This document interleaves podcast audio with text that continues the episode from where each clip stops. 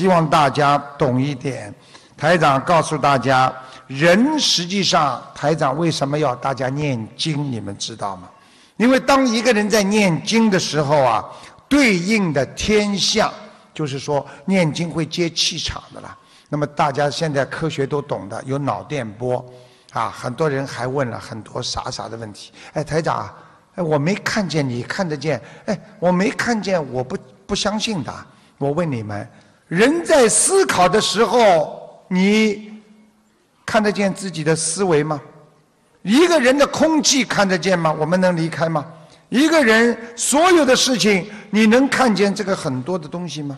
所以告诉大家，一定要相信，啊，一定要相信，在啊，在美国啊，啊，在美国曾经啊有科学家和物理学家、科学家和这种医学家，包括跟宗教学家呢，他们经常有些辩论。那么有一次呢。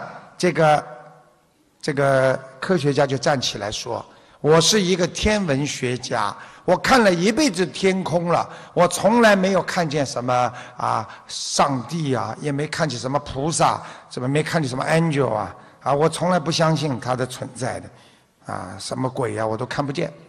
那么这个宗教学家就站起来，请问这位天文学家，你看见过风没有啊？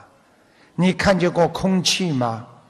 我看见啊，感觉呀，好，还有位科学家站起来了，他说：“我是一位外科大夫，我动了一辈子手术，帮人家开了一辈子刀了，我从来没有看见过什么灵魂，我就看见肝啊、心啊、肺呀。”这位宗教学家站起来问他：“请问这位医生，你爱不爱你的太太？”“我很爱。”“你开给我看看，爱在哪里？”